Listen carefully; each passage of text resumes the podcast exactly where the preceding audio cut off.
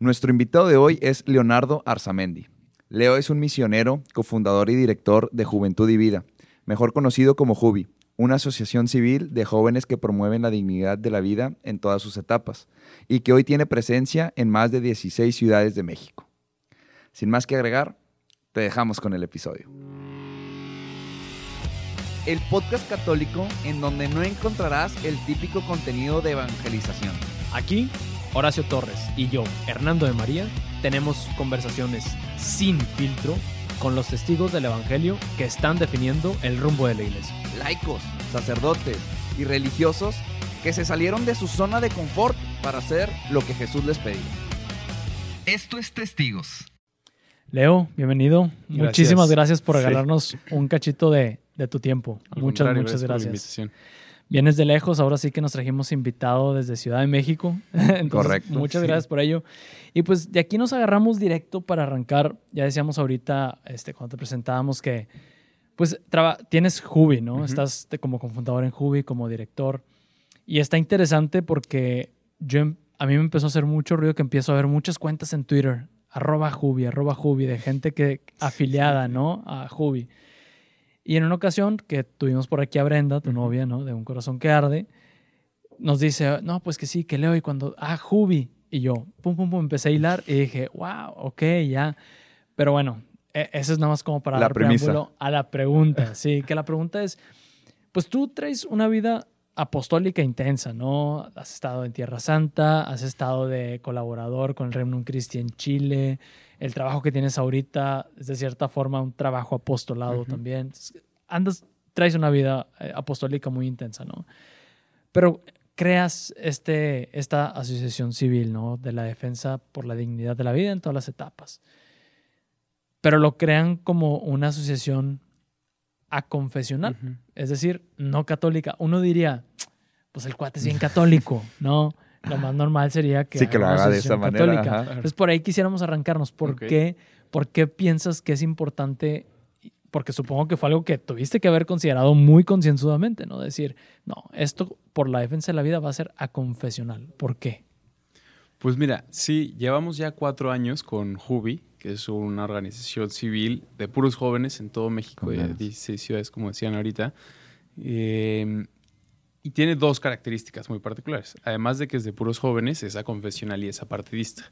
Entonces aceptamos personas de cualquier religión y no somos pues parte de ningún partido político. Y la parte de lo confesional sí ha sido algo que incluso más recientemente nos han cuestionado mucho, incluso pues miembros que están dentro de Hubi. Eh, pero desde que lo empezamos, una amiga que se llama Frida Espinosa y yo, que también es otra que podría entrar al podcast muy buena, eh, justo buscamos estas dos características y en particular la de que fuera confesional.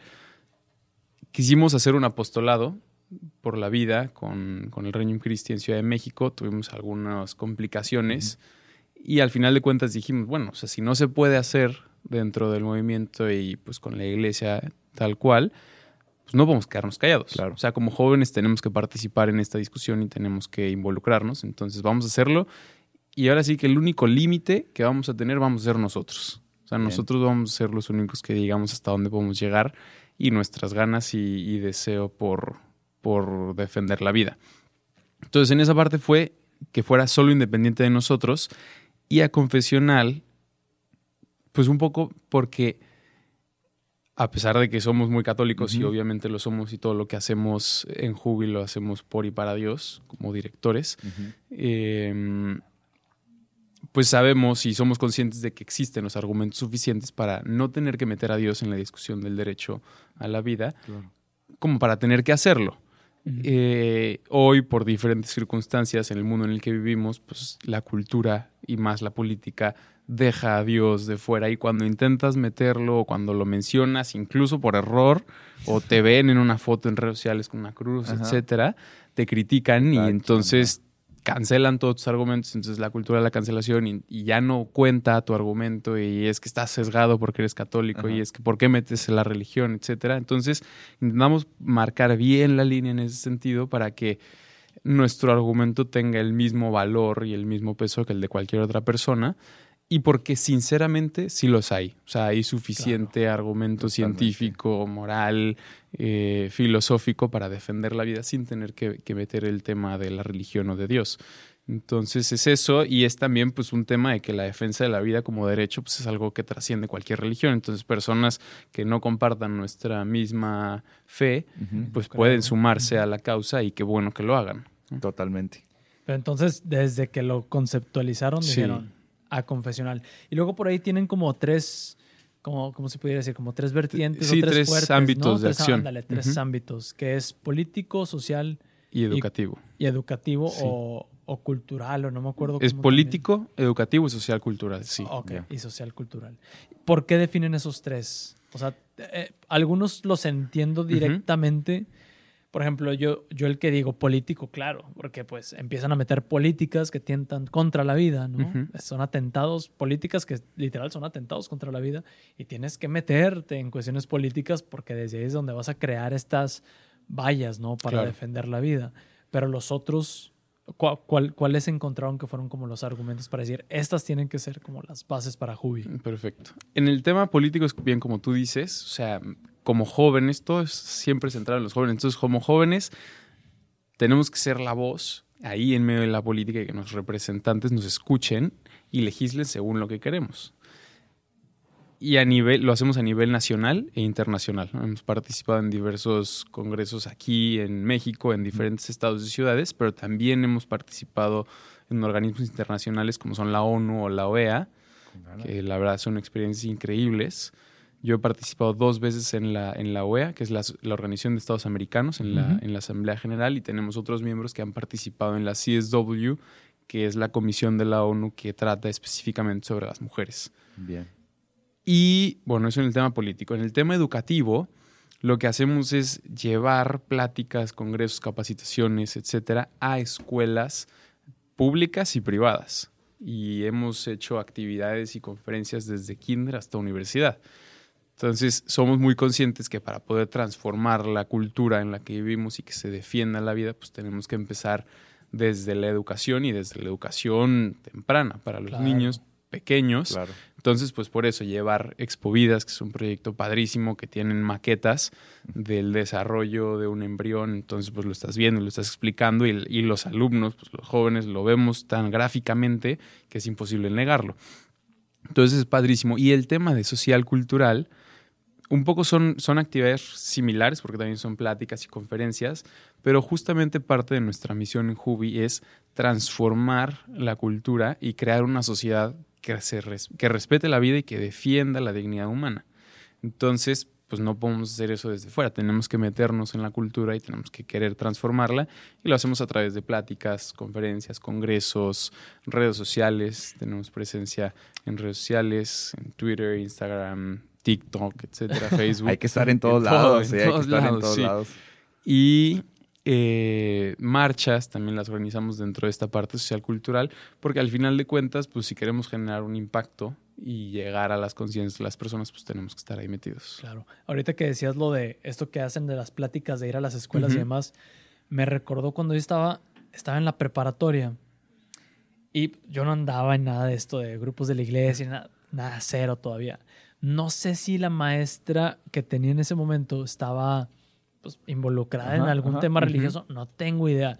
Pero recuerdo que nos puso un video sobre el aborto, que no sé si estaba dentro del plan de estudios, pero supe que se lo puso a, todos, los salones que tenía.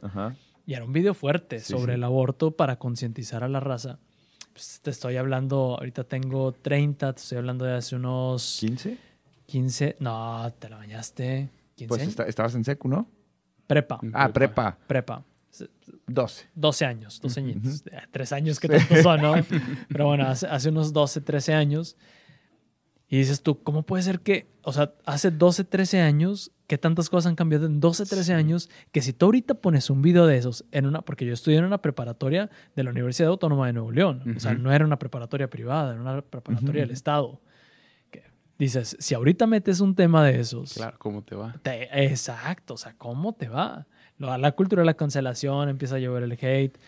Te digo, no recuerdo si estaba dentro del programa, que no creo, pero la maestra se aventuró y nos lo puso. Y yo me acuerdo que sí hubo gente que salimos de ahí y decíamos de que... ay, Pues te quedas impactado. No sabíamos Claro. que eso era el aborto y bla, bla, y Lo que fuerte. y- ajá, y desde, me acuerdo que se me quedó bien grabado, digo, no, no me quedé traumado ni nada por el estilo, simplemente... Una concientización de lo que Gráfica. Ándale. Sí, sí, sí, porque te enseñaban al, al bebé, o sea, está sí, sí. vivo y te enseñaban las fotos del niño vivo Sí. y dices, wow. Que yo, de hecho, mi primera experiencia fue algo parecido. No que me lo pusieran a mí, pero yo fui a ponerlo a uno de los salones de mis hermanas, Ajá. que tengo dos hermanas más chicas, una de ellas es dos años y medio más chica, y en la comida casual nos comentó que en su salón, pues muchos no querían tener hijos, ellas iban en segundo de secundaria, yo en primero de prepa.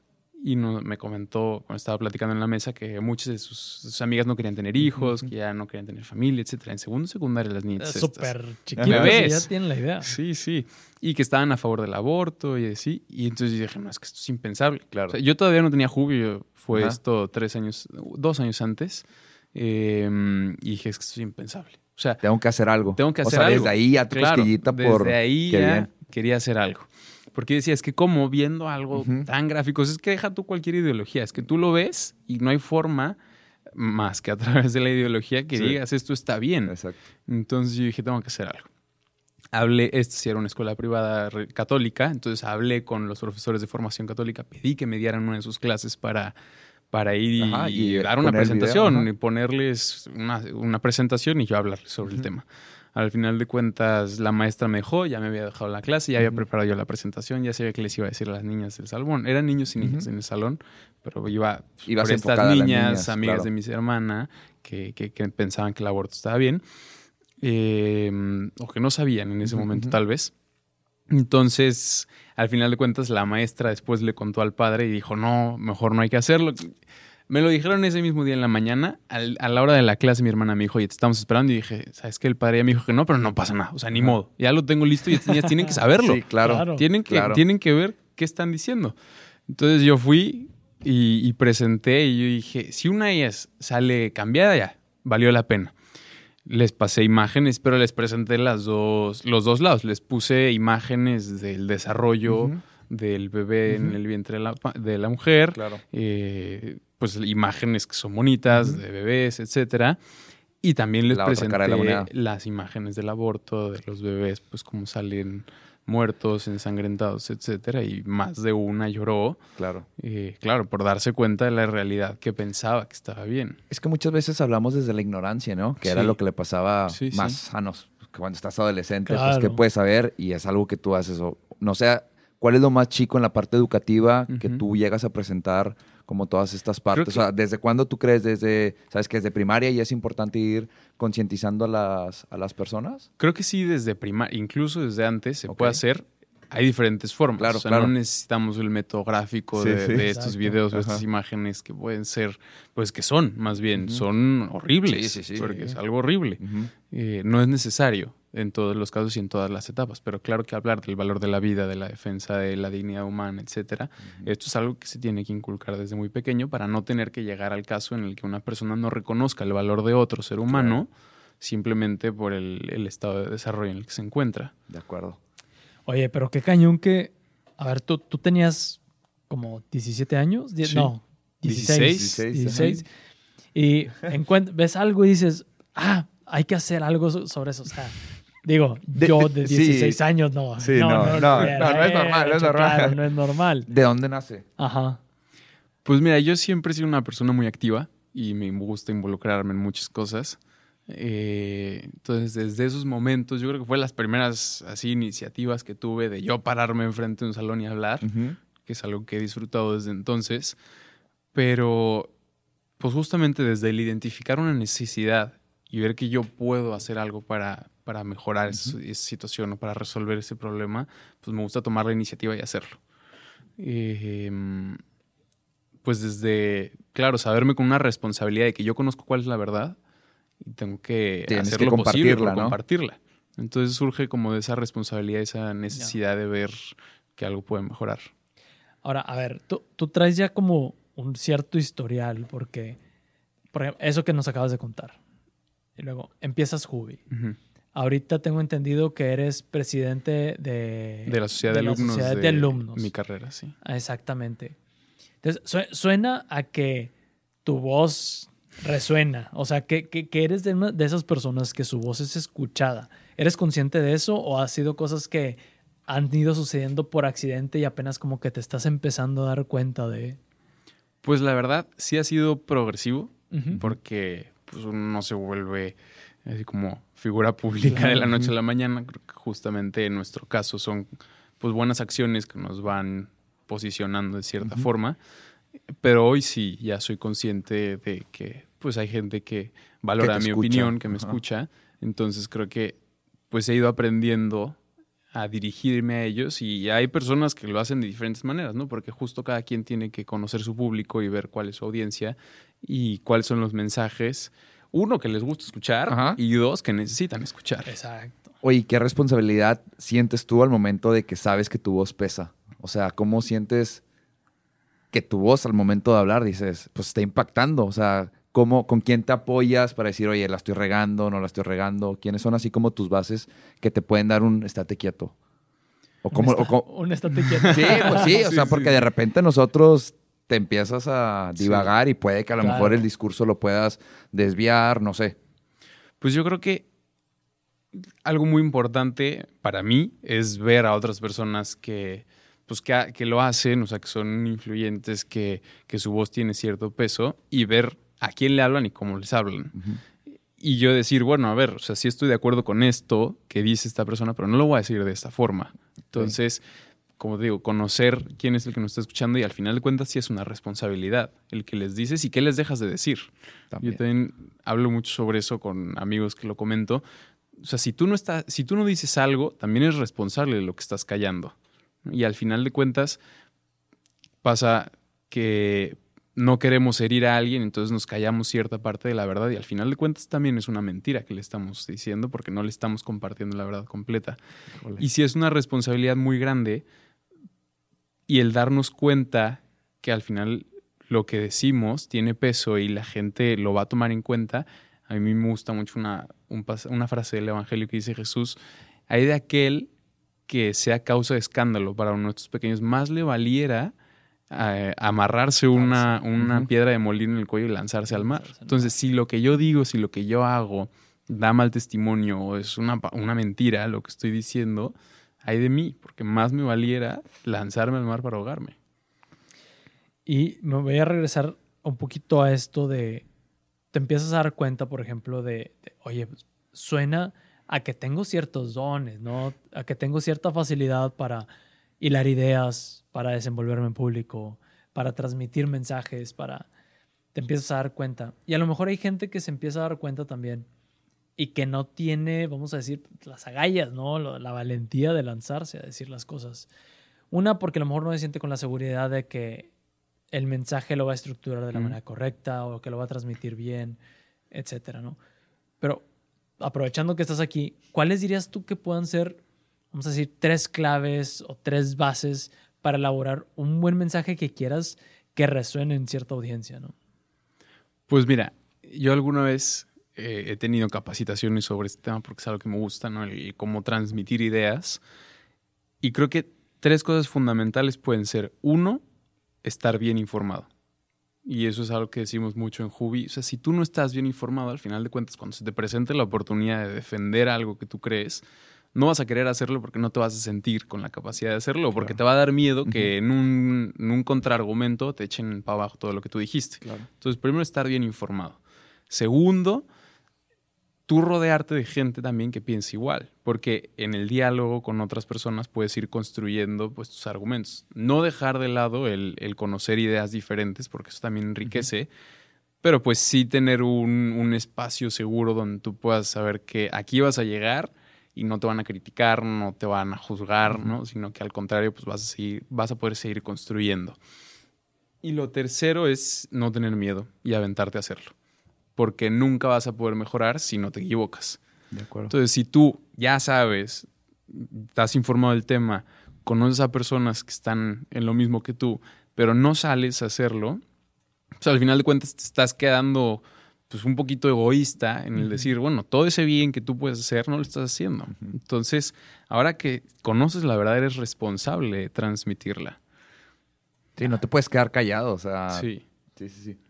Oye, voy a tocar un tema un poquito así medio, medio escabroso, de cierta forma. he, he visto yo, y, y estoy casi seguro que posiblemente tú también lo hayas visto porque estás muy metido en, en el mundo de, vamos a decir, en el mundo celeste, ¿no? Ujú. Pro vida, que luego uno es pro vida completamente. Por ser católico ya, o sea, eres pro vida, por supuesto. Pero empiezas a ver luego de repente ciertos tintes de que hay, hay veces que hasta ves como cierta fanatización. ¿no? En donde ya dices, chale, o sea, su intención es completamente buena, pero ya empiezas a ver gente que ya solamente está comprando la idea pro vida por pintarse de un color, ¿sabes? Por decir, ah, yo también quiero ser celeste, con toda la buena intención, porque cree en ser pro vida, porque quiere defender la vida, pero ya no por convicciones personales. ¿Me explico? No, o sea, gente que a lo mejor no interioriza del todo la causa como tal pro vida y entonces es muy fácil agarrarlo como una bandera, vamos a decir, de lucha, no de, de oposición, siendo que es algo en donde es... Ahorita hablábamos antes de, de prender los micrófonos, ¿no? De, de hablar el lenguaje del amor, ¿no? Para Sí. defender la vida en todas sus, en todas sus etapas. ¿Cómo le haces para evitar que se caiga en ese, en ese tipo de, vamos a decir, como de ciertas distorsiones que después puedan manchar la, la causa tan bonita que es la de la causa provida, ¿no? Pues creo que sí es un reto, ¿no? y, y un peligro al que nos enfrentamos el hecho de que la gente no esté bien informada, ¿no? Y creo que poniendo un ejemplo que a lo mejor es parecido a lo que tú querías decir, cuando una persona sin conocer bien nuestra fe te dice, oye, es que tal cosa es pecado, ¿no? Y nada más te dice que es pecado, pero no te sabe decir por qué. Ajá. Entonces, Sí. pues justamente cuando vas con una bandera de algo que no conoces, pues caes en estas cosas que es más, más una imposición que, que una evangelización incluso, o que un compartir una verdad y tratar de que la otra persona la comprenda y la adopte. Ujú. Entonces, pues por eso, o sea, yo recalco muchísimo el tema de la formación, de, de conocer lo que vas a defender y de que no tienes que enfrascarte solamente en tu opinión y solamente en lo que tú piensas y cómo tú lo piensas. ¿no? Ahorita de eh, fortalecer tu postura con gente que piensa como tú, pero también se fortalece cuando, cuando platicas con gente que piensa diferente y cuando vas construyendo, ¿no? porque pues, en todos lados puedes encontrar semillas de verdad. Al final de cuentas, tú tienes que tener tus bases bien plantadas para que no vayas ahí Claro. sangoloteando por todos Comprando lados. todo y hacer un Sí, mix. Exacto. Pero de todos, de todas los, las, con todas las personas con las que hablas, puedes encontrar algo que sume a tu punto de vista para poder seguir construyendo y llegar a una verdad más plena, porque no somos dueños de la verdad. ¿Qué filtros usas tú para, para reconocer esas, vamos a decir, esas semillas de verdad? O sea, ¿cuáles son, vamos a decir, tus luces o tu norte o tu, como para saber cómo sacar lo bueno de algo y evitar, pues ahora sí que desviarte, ¿no? Porque e- es, pa- pasa mucho y yo me acuerdo, por ejemplo, en los grupos juveniles, a veces no faltaba el que, no sé, alguien que te- acaba de tener su conversión, ¿no? y dice, oye, pero entonces, ¿qué? Ya no puedo ir a los antros, o ya no puedo ver cierto tipo de contenido, o ya no puedo hacer esto, ya no... Espérate, para empezar, no es, no es una religión de sí, sí. prohibiciones, para empezar. Y aparte, pues tienes que tener un cierto discernimiento también, porque si no, en el camino te va a tragar el mundo completamente. En ese, en ese sentido, ¿qué herramientas usas tú o cómo vas tú discerniendo esas semillas de la verdad, ¿no? Porque incluso en las cosas más tétricas o tenebrosas o más contrarias que a veces pudieran parecer, hay ciertas semillas de la verdad, como dices tú. Pues mira, dos cosas voy a comentar. Una, creo que una de mis frases favoritas es San Agustín, que es ama y haz lo que quieras. Entonces, al final de cuentas, pues esas cosas que tú identificas que están orientadas hacia el amor, y no a un amor propio, sino a un amor que se traduce en entrega y en servicio, pues por ahí siempre va a haber algo bueno que se pueda rescatar.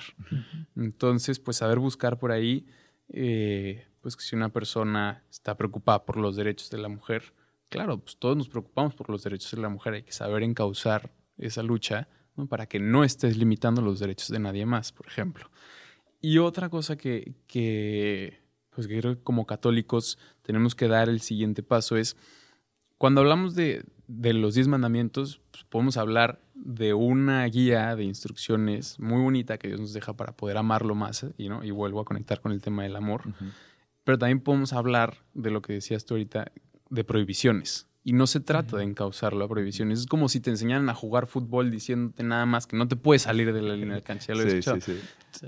Y entonces decimos, no puedes salir el balón de aquí. Pero te estás olvidando de explicar todo lo demás que sí puede pasar adentro de la cancha. Entonces, justo enfocarnos en todo lo que sí se puede hacer, pero lo que se puede hacer por amor y con amor. Entonces, de esa forma, pues yo creo que se puede identificar cuando una persona, uno, o está mal informada, entonces hay que ayudarle a comprender mejor, o dos, ya lo está haciendo con mala intención, ahí se puede corregir ciertas cosas. Ya. Ok. Entonces, eh, es vamos a decir una forma en la que tú vas pudiendo ahí más o menos como filtrar y decidir, con esto me quedo, con esto no. Ok. Ahora, ¿cómo, cómo eh, afrontas tú? Porque, bueno, déjame doy un poquito de contexto antes de hacerte la pregunta como tal. Pues estás, en- eres eh, parte de- del, del, perdón, sociedad de alumnos o consejo estudiantil. ¿cómo le Sociedad de alumnos, Sociedad de alumnos. Sí. Presidente de la sociedad de alumnos de una escuela que tiene, ¿cómo le llaman? Inspiración, que es de inspiración católica, ¿no? sí. O cristiana. Pero quieras o no, pues hay gente ahí que no Claro. comulga del todo con, con la fe, ¿no? Con la fe católica y lo que los valores cristianos promueven. Entonces, no, no puedes esconder que eres el director también de Jubi, ¿no? Sí, sí. Y estoy más que seguro que por ahí debe de haber habido una que otro queja, ataque, señalamiento de, pero es que cómo vamos a tener, y, y lo digo porque pues acaba de pasar aquí, Ujú. en una universidad que no voy a Claro. mencionar el nombre, pero en una universidad de aquí de Monterrey, que también se acaba de armar un tremendo lío porque unos jóvenes pro vida armaron una sociedad y es- son la única sociedad pro vida dentro de toda, de- o sea, ¿sabes? ajá. De toda la, la universidad, siendo que hay de muchas otras cosas, pero sale una pro vida y se arma una El revuelta escándalo. como si fuera que... Seguro te ha tocado vivir algo así. ¿Te ha tocado? Sí. Antes de, sí, sí me ha pasado. ¿Y cómo, cómo trabajas con eso? Porque me imagino que ha de ser muy, no sé, yo, yo me he tratado de pensar, ponerme en el lugar y digo, qué desesperante. Que dices, espérame, es- yo pensaría que estoy en una zona segura porque estoy en una escuela de inspiración católica, ¿no? Y resulta que ni, Pues sí, aquí, ni aquí, ni aquí. ni aquí puedo, con- ni, ni con los míos. Pero bueno, ¿cómo, ¿cómo llevas eso? O sea, ¿cómo llevas ese, ese hate que a lo mejor te pueda llegar o esos comentarios mala leche o todo ese tipo de cosas? Pues, como comentaba, o sea, es muy importante y por eso es importante el, ten- el juntarte y el relacionarte con personas que piensen como tú, para que sepas que ese sí es tu lugar seguro y para que sepas que ahí sí puedes estar e incluso llegar a quejarte y desahogarte de todo lo que te pasa afuera. Y ahora, ¿cómo manejarlo? Creo que es muy importante el darnos cuenta, pues, que de dónde está la, de, qué lado está la verdad.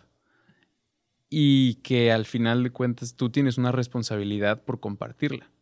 Claro que nos podemos equivocar, claro que seguramente lo he hecho muchas veces, pero reconociendo esta responsabilidad que se tiene, pues debemos de ser capaces de salir y afrontarlo.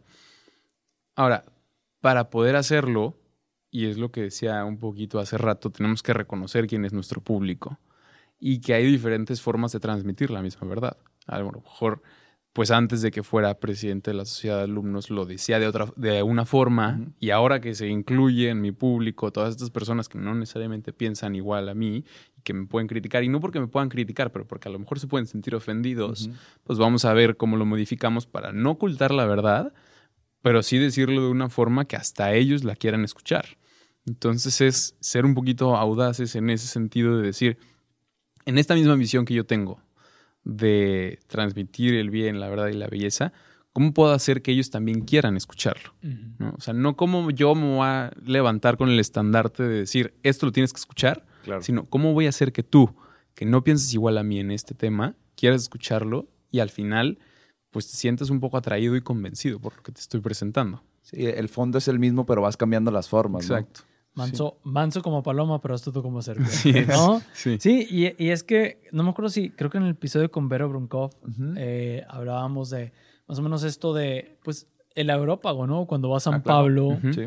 y les dice de ese Dios desconocido y todos lo empiezan a Sí. escuchar y dicen, ah, me interesa lo que está Sí, diciendo, ¿no? sí. Y al principio empiezan a escuchar, ¿no? Y deja que San Pablo siembre en ellos la semilla, ¿no? Y algunos al final terminan rechazándolo, pero otra parte sí decide y dice, vamos con él. Suena que él tiene parte de esa verdad que yo quiero descubrir. ¿Tienes algún ejemplo que te haya tocado de hacia alguna especie de mensaje que hayas dicho, a ver, ¿cómo puedo transmitir este mensaje sin, sin vamos a decir, sin ser tan tajantemente y solamente diciéndolo o vamos, no sé si la correcta sería decorándolo, no, no me Ujú. gusta cómo suena del todo la palabra, pero sabes a lo, me- a lo que me refiero, Sí. ¿no? De, de poder transmitir el mensaje a una audiencia diferente. Sí, creo que, mira, esto que comentábamos hace rato del lenguaje del amor, o sea, que creo que es algo que nos puede ayudar mucho como católicos a transmitir verdades que hoy en día pueden ser difíciles de, de escuchar por la sociedad. Ujú. Y algún ejemplo en concreto ahorita que, que intento pensarlo no se me viene, pero creo que en general podemos, pues, toda nuestra fe y todo pues, lo que la iglesia defiende y promueve es por algo. Siempre está un bien mayor de fondo. Y cuando presentamos nada más la regla o, o la conclusión, pues va a haber gente a la que le choque eso. Y, ha- y hay un, video que me gusta mucho de- del obispo Barron de Estados Unidos que habla sobre cómo presentar a la iglesia a través de la belleza, de la bondad y de la verdad. Y dice, si tú le dices a una persona que algo es bueno, a lo mejor te dice que no, porque a esa persona le enseñaron diferente Ujú. qué es el bien y qué es el mal.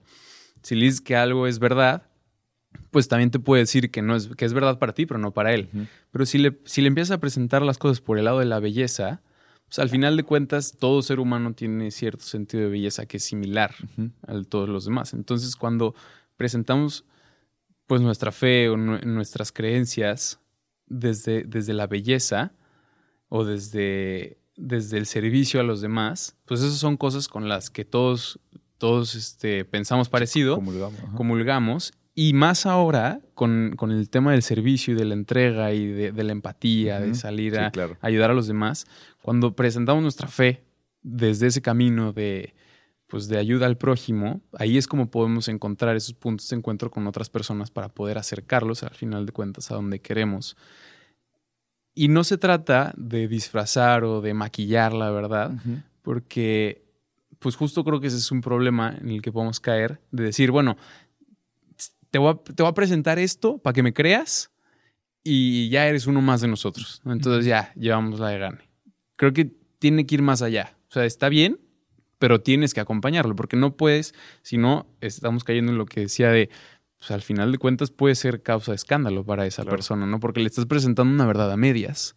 Entonces, presentar la verdad no tiene que ser completa en ese momento, pero tienes que comprometerte a acompañarlo hasta que la conozca completa la verdad. Claro. He estado leyendo un poco sobre el directorio para la catequesis y en algún punto menciona que todos los bautizados tienen el derecho de conocer la fe en su plenitud. Entonces nosotros, si no presentamos esa fe completa, le estamos quitando al, al bautizado ese derecho que tiene de conocer la plenitud de nuestra fe. Y entonces ahí el que está haciendo mal somos nosotros, no la otra persona por claro. no saber. Y, y aguas con las cuentas que nos van a pedir. Sí. Oye, ahorita decías que decíamos esto de, de cómo revestir. Me, que, que decías que no tenías un ejemplo específico, ¿no? Me recordó, y, y- y quisiera agregar el ejemplo, nada más como para ilustrar un poquito a la gente que nos, que nos está escuchando de a qué nos referimos con este tipo de cosas. Con mi esposa tengo un podcast, ¿no? Que habla sobre relaciones. Es un podcast, este, vamos a decir, sin religión. Hablamos de las relaciones desde una perspectiva psicológica, emocional, antropológica, lo que tú quieras. Pero justo vamos por el lado de la belleza, ¿no? Ujú. El lado de la belleza. Entonces, tú le empiezas a hablar a la gente de la belleza que es una relación sana, de lo que es una relación que dure, una relación fiel, incluso a través a veces de videos, por ejemplo, no sé, ponemos muchas veces videos de esos encuentros entre dos viejitos que son esposos y la gente se emociona, ¿no? Y luego llegan personas y pues como somos, vamos a decir, el contenido es aconfesional, incluso sin ningún tipo de confesión, llega gente que vive en relaciones abiertas o gente que vive, este, pues juntas sin casarse y demás, ¿no? Y, Oye, pues es que me pasa esto, así y el otro. Y bueno, pues es que si tú quieres algo así, hay ciertos pasos que a lo mejor no hiciste del todo correctos, ¿no? Y ahí vas pintándole, vas descubriéndole la verdad, porque sabes que si le descubres la verdad de buenas a primeras, de tajo, se va, se puede espantar, ¿no? Y se va. tienes que ser muy astuto en cómo les vas mostrando la verdad. Y entonces dicen, ok, creo que voy entendiendo a lo que te refieres.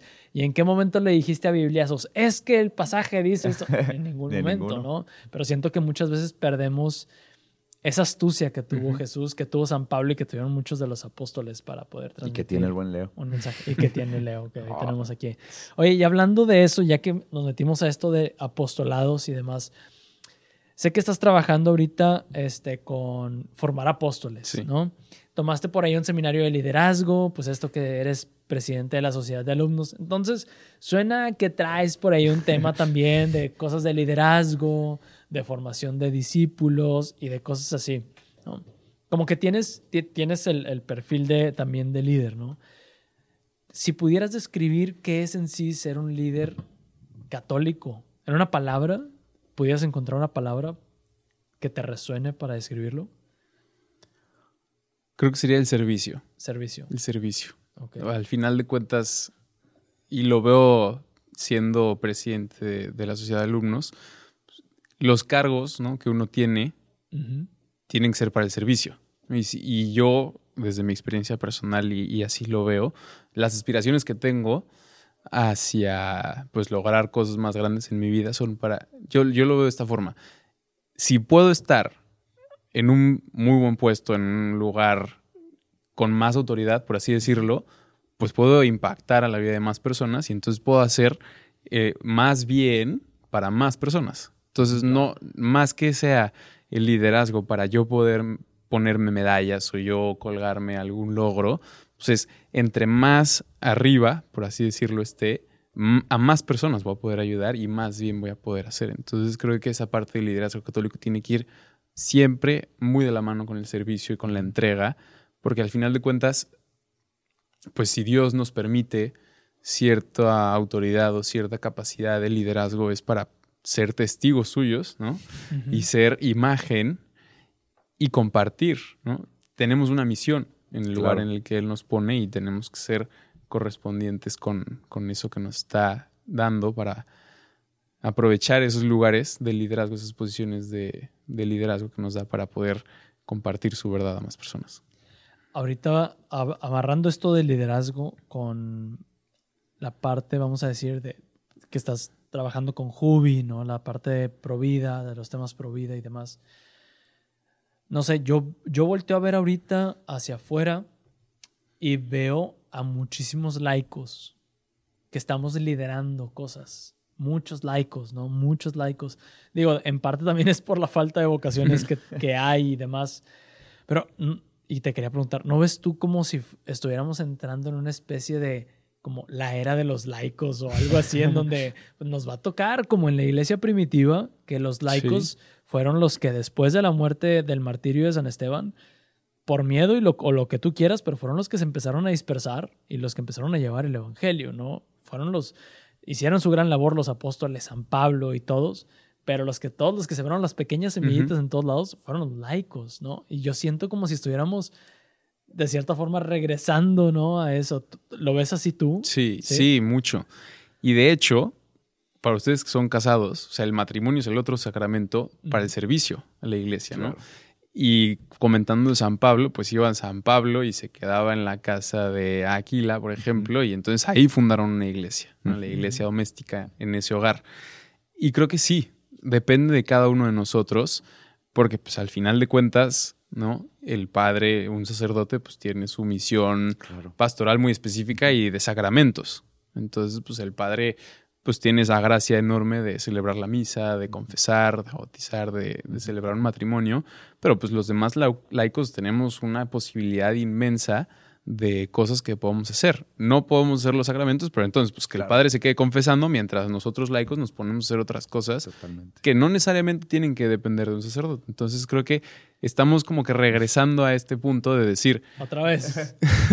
es que eh, nos volteamos a ver con, así como con mirada así de reojo, ¿verdad? conspirativa, porque ha sido un tema que ha estado saliendo muy recurrente, incluso con mismos sacerdotes, ¿sabes? O sea, sacerdotes que han estado aquí que también han dicho es que suena que tal vez nos hemos equivocado en cuanto a los roles que debe tener un sacerdote, que muchas veces se dedica, los párrocos, por ejemplo, a la administración de una parroquia. Y dices, sí. pues, ¿por qué mejor no te agarras a algún laico que administre y tú dedícate a administrar, pero los sacramentos, nada más, ¿no? A toda la parte espiritual, formativa, este, pastoral como tal de un sacerdote y que los laicos se encarguen de la administración y te respondan a ti, te den cuentas a ti si quieres, pero que ellos sean los que se encarguen. Ha salido varias veces. De ¿eh?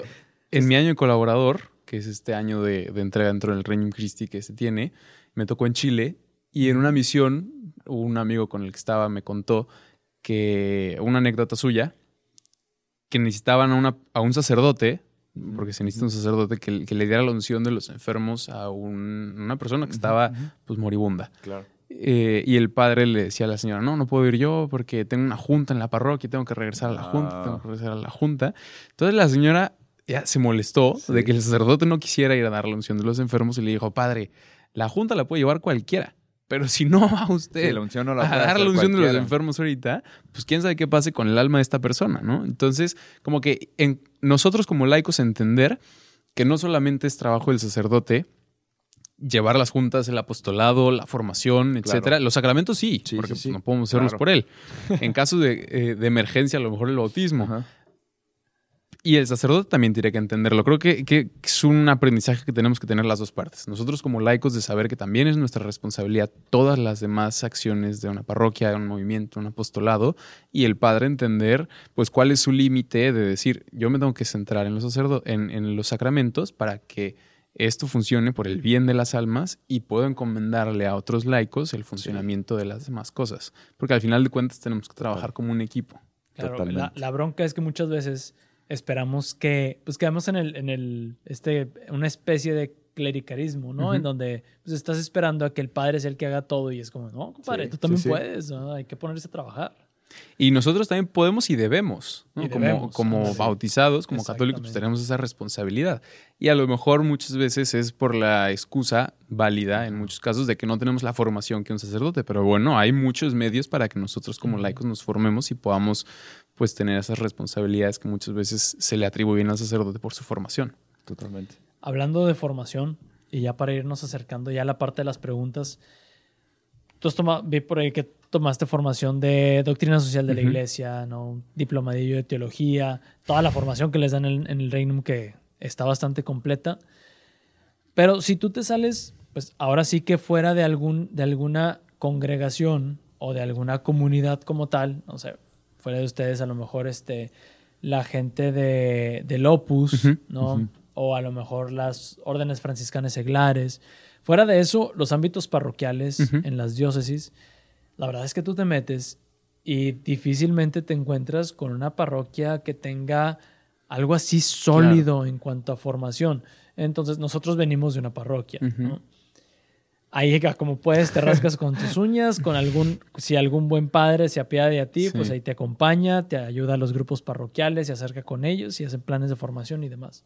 Pero lo que quiero llegar es que estoy seguro que hay jóvenes que pueden estar escuchando el podcast y que dicen, es que yo quiero más formación, pero pues también, oye, buscas formación y, por ejemplo, muchas veces das con la Universidad Pontificia de México, miles de cursos, miles de diplomados, miles de talleres sobre Ahora sí que de todo, literal, de todo.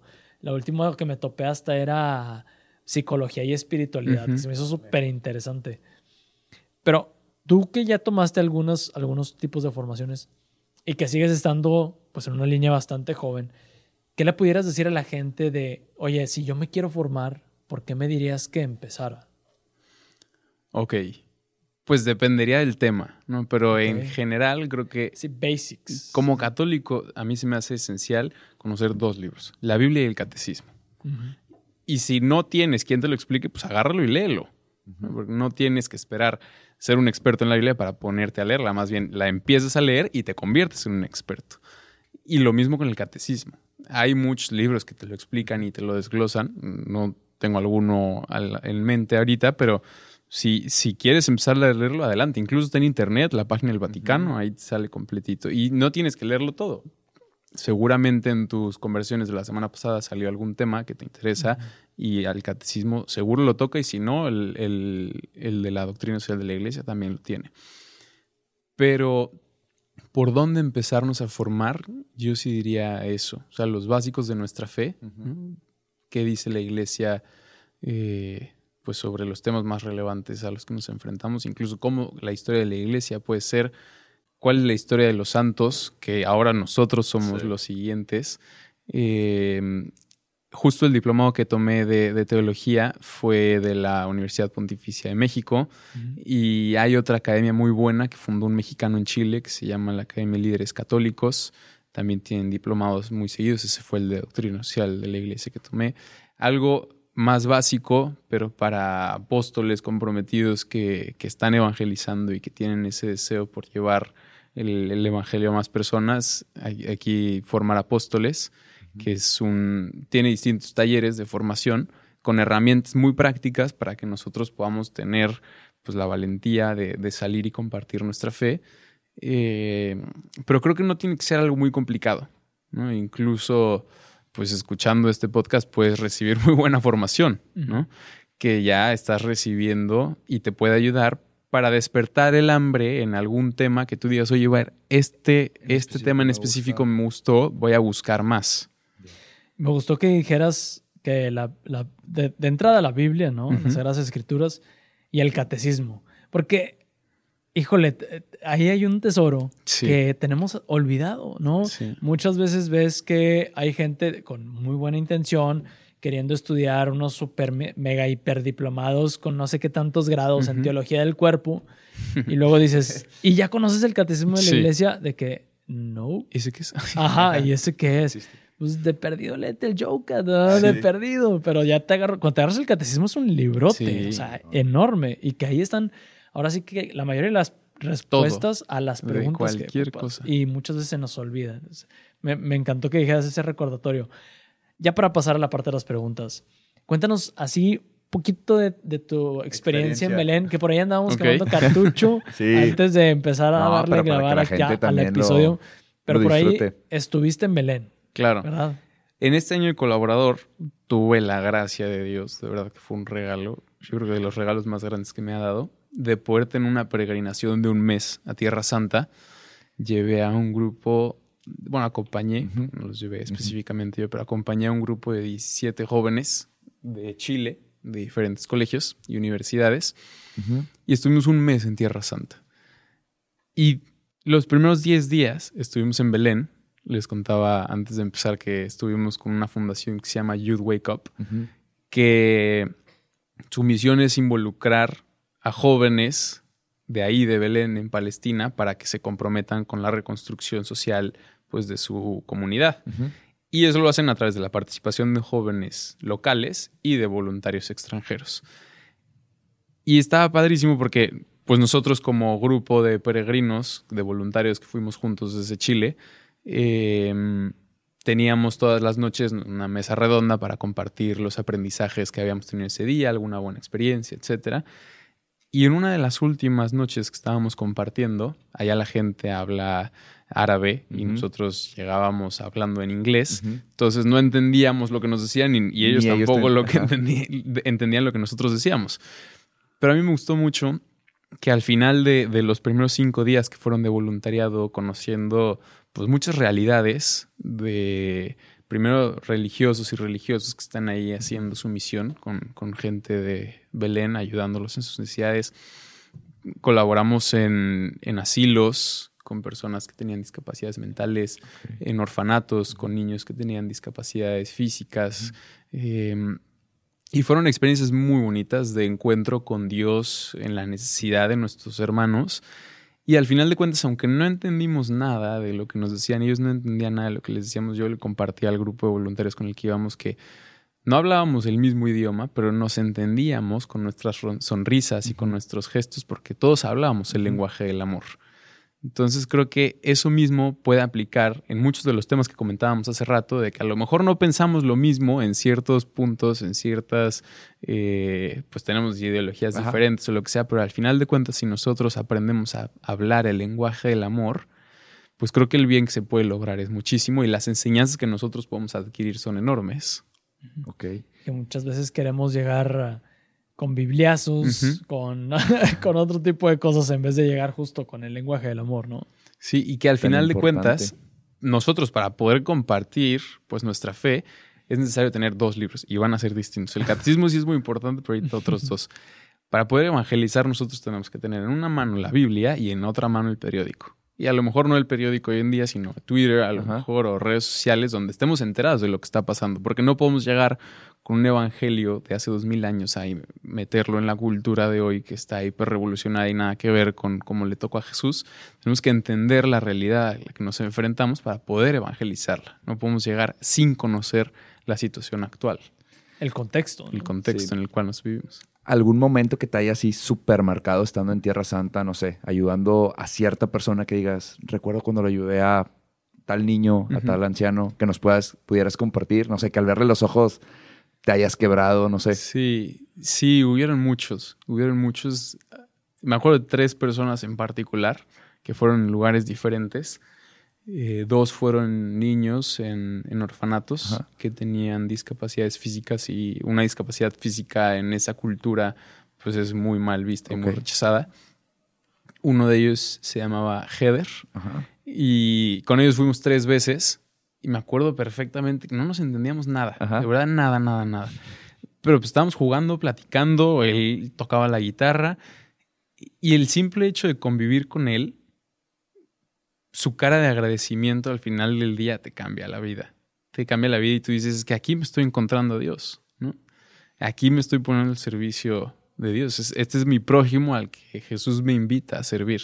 Lo mismo con este otro niño que se llama Wert, fue en una aldea de las que tiene la ONU, de SOS, y muy bonita experiencia. Con ellos nada más estuvimos un día, pero ponerte a jugar, pues preguntarle cuál es su nombre y qué significa su nombre, significa huerto, huert, eh, y simplemente convivir, ¿no? Y hablar este lenguaje del amor, adaptarte y jugar como ellos pueden, pues es algo muy bonito. Y otro fue una, una adulta mayor en un asilo. Em, también a poder platicarlo poquito. Ella cantaba, entonces se puso a cantarnos eh, oraciones en, hebreo, en arameo, en árabe, y fue algo impresionante, ¿no? El, ver en estas personas cómo Dios se manifiesta y pues cómo es también una invitación de ponerte al servicio de ellos, fue algo muy bonito. Qué padre. Qué cool. Y, me imagino que pudiste andar recorriendo un poquito los lugares santos. Claro, y al final de cuentas, en esos 10 días que estuvimos en Belén, después de los primeros 5 que convives con estos voluntarios que son locales, pues tú te sientes como si estuvieras en tu casa. Yo al final me, movía por Belén como si fuera, como si fuera mi propia ciudad. Y sí es una experiencia muy distinta, porque para cualquiera que vaya a Tierra Santa, pues creo que es una experiencia que le cambia la vida. Pero hay una diferencia de quienes van por turismo religioso y van tomando fotos y sí, bonito, y de quien va en una peregrinación de verdad y se va encontrando con Dios en cada paso que da y en cada lugar santo que visita, y más cuando lo haces pues conociendo a las personas que viven en esos lugares. Entonces es algo muy bonito, porque no te encuentras nada más a Jesús que estuvo ahí en esa misma tierra hace dos mil años, sino que te lo sigues encontrando en las personas que están viviendo ahí, que necesitan tu ayuda, que necesitan tu escucha y que aunque no les entiendas, necesitan tu acompañamiento y, al final de cuentas es un enriquecimiento mutuo muy grande y una experiencia de fe de, entregarte, de amar y de sentir la presencia de Dios en cada persona. Buenísimo. Un día esperemos ir. Ojalá. ojalá. Pronto. Oye, vamos a pasar a la parte de las preguntas. Tengo estas tarjetitas, ya las estuve barajeando. Este, entonces, de aquí sacas una, la lees por favor, respondes la pregunta y de ahí nos agarramos con las preguntas que tenemos por acá. Ahora sí que la que quieras. Listo. A ver. ¿Qué dice? Un aprendizaje de vida cristiana sin el que no podrías vivir. Uy, está buena.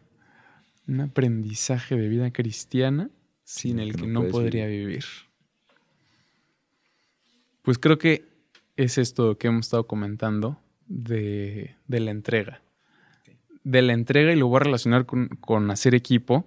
Y ahorita como que se me está viniendo a la mente este aprendizaje que tuve.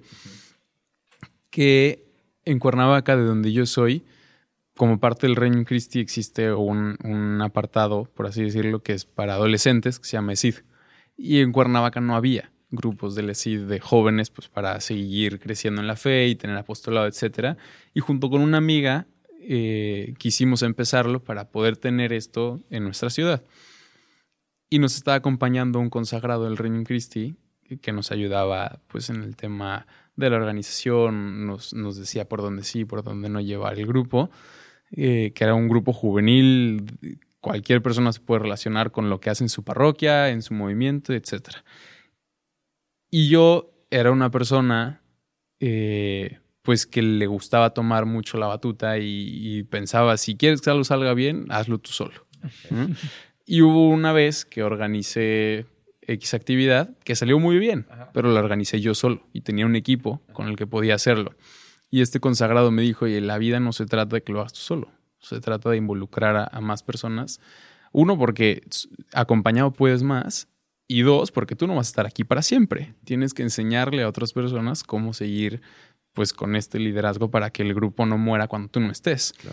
Entonces, esa, eso fue algo que, que, me impactó mucho en mi vida, ¿no? Y que he seguido intentando vivir, el no hacer las cosas yo solo, y menos cuando es algo de Dios. Porque si yo he recibido muchos frutos en, mi experiencia con Cristo, en organizar eventos, etcétera, pues ¿por qué no compartir esta experiencia y esta posibilidad de encuentro con Dios con más personas? Buenísimo. bien. ¿Cuál es el mejor consejo de vida que te hayan dado? tus papás, digo, ahorita dijiste uno que yo creo que pudiera más o menos responder la pregunta. No sé si tengas otro. Si no tienes otro, nos pasamos a la siguiente pregunta. Pues ese es uno que me ha ayudado y me sigue dando hasta ahora. el, hacer las cosas en equipo y el, permitir que más personas tengan experiencias de Dios, yo creo que ese podría Igual nos quedamos con ese. Ahora la otra cara de la moneda. ¿Cuál es el peor consejo espiritual que te hayan dado? El peor consejo espiritual. Que has dicho, que a lo mejor lo hayas puesto en práctica y lo dijeras de que, nada, no, era por ahí. o que a lo mejor te lo hayan dado y has dicho, y al instante de no, claro que Gracias, pero no.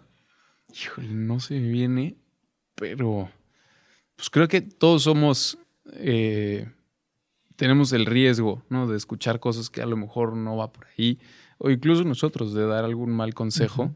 Y creo que es necesario que, que tengamos cierto discernimiento y lo voy a hilar un poco con lo que decíamos antes de cómo identificar pues esas semillas de verdad en los comentarios de los demás.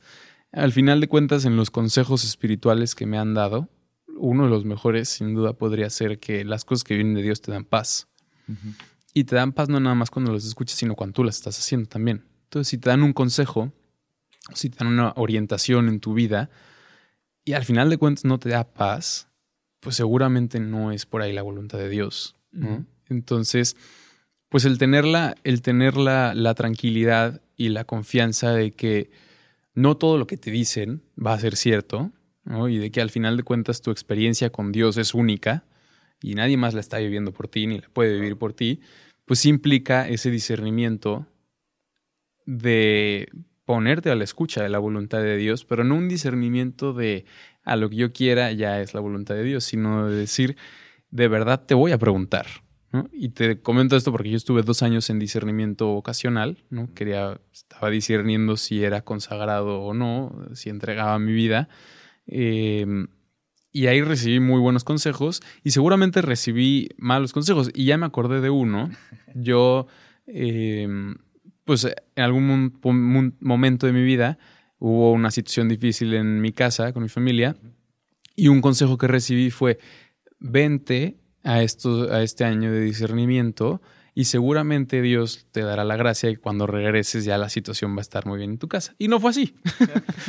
yo, uno de los motivos que dije, bueno, a lo mejor tiene razón, voy a entrar confiando en que Dios, si yo le entrego este año, pues Él me va a resolver esto por acá y no fue así.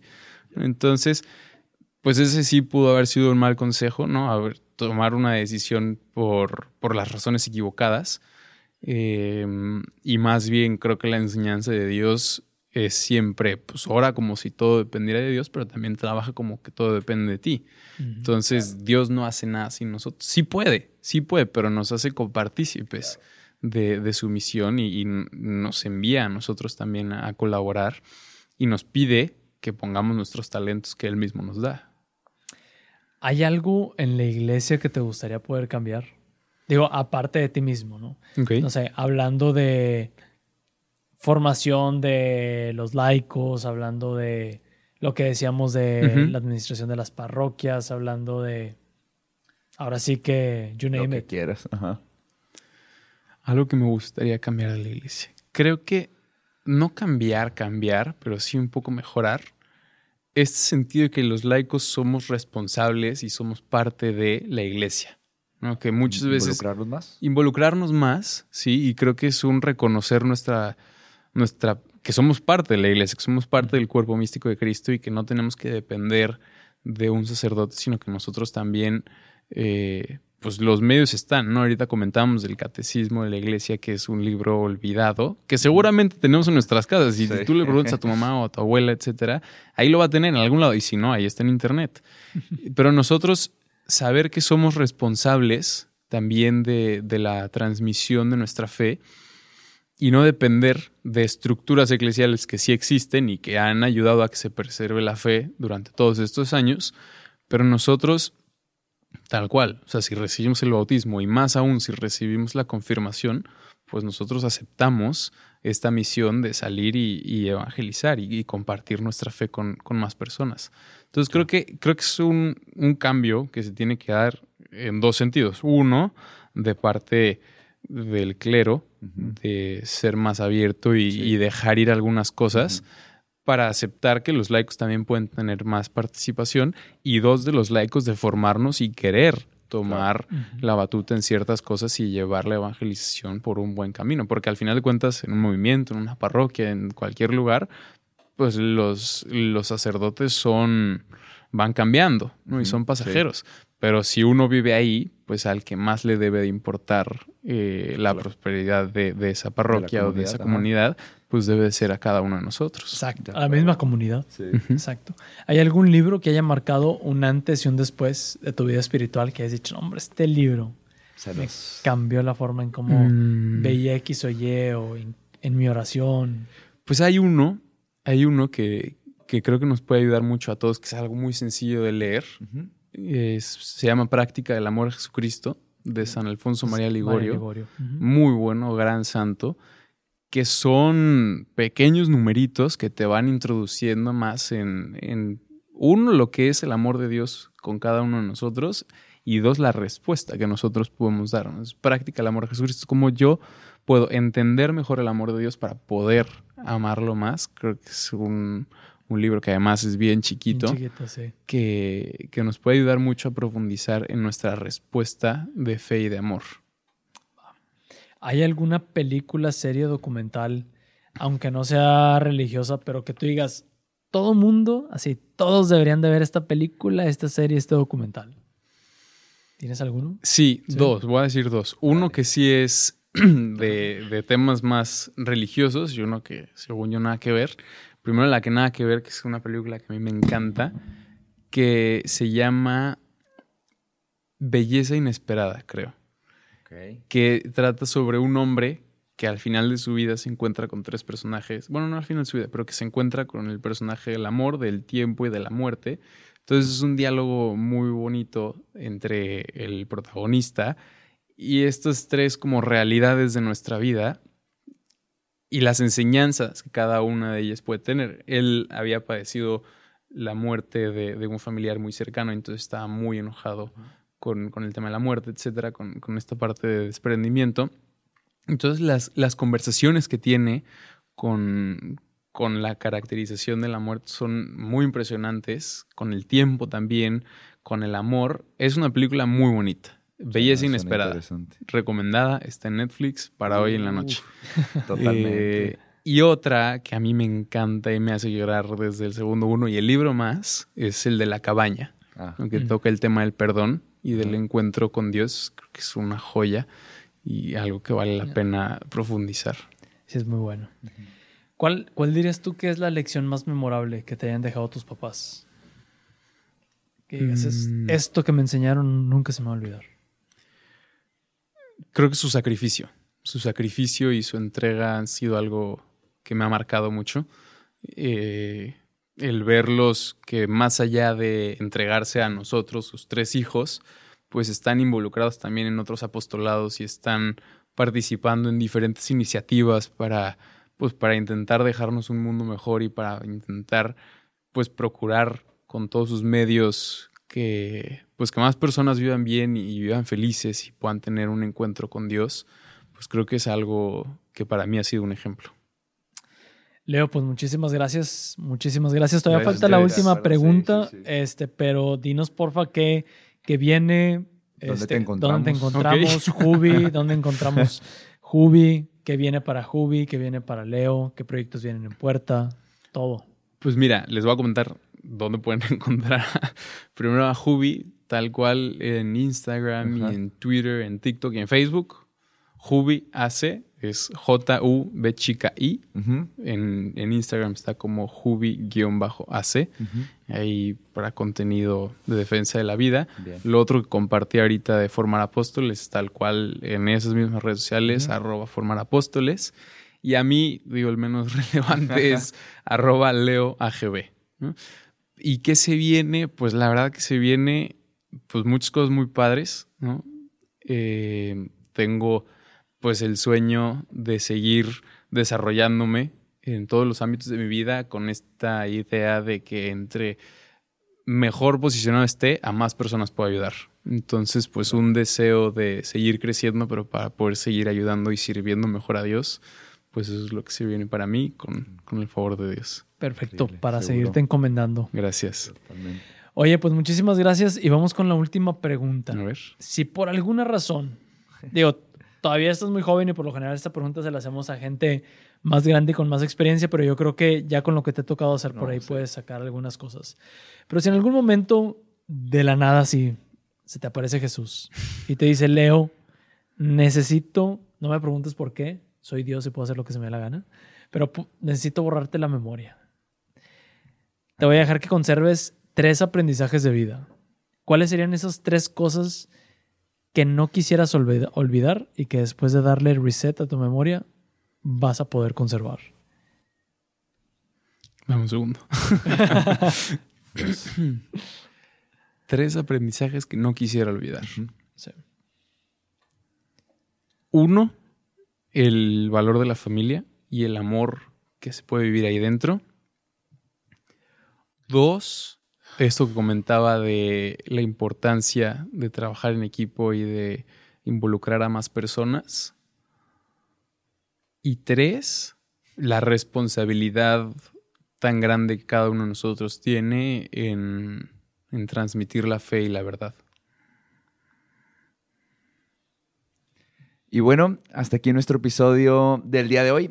Esperemos y sabemos que lo disfrutaron muchísimo. Recuerden que ayúdenos a compartirlo con alguien que sepan que lo, lo va a valorar mucho, que le va a servir.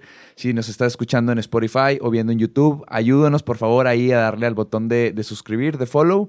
Y también síganos en nuestras redes sociales, en Instagram estamos como Testigos Podcast y no se olviden también de la parte de nuestro newsletter, ¿no? testigos.mx, diagonal correo, y por ahí podrás recibir contenido adicional para crecer en tu vida espiritual, profesional y personal. Adiós.